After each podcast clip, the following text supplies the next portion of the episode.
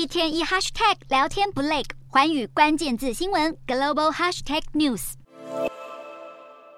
南韩偶像天团 BTS 防弹少年团红遍国际，在推广南韩文化方面发挥了非常强大的效果，甚至担任过总统特使。近日，南韩国会议员陈义忠看准了防弹少年团所带来的正面效益，竟然提出让这个魅力男团在频频出包的世界童子军大露营活动上，合体为参与者们表演，挽救国家颜面。四年一度的世界童子军大露营，今年由南韩主办，来自一百五十多国的四万多人，本月初齐聚全罗北道的新万金海岸地区，但自从活动揭幕至今，问题就接二连三的发生。露营第一天就有超过四百人中暑或热衰竭。再来又出现卫生欠佳、蚊虫众多的问题，随后又因为卡努台风逼近，让主办单位决定放弃这场活动。在活动举行的过程中，许多问题接踵而至，使南韩民众和媒体痛批这场活动丢尽了国家颜面，而国会议员陈义忠才会提出让防弹少年团上台表演，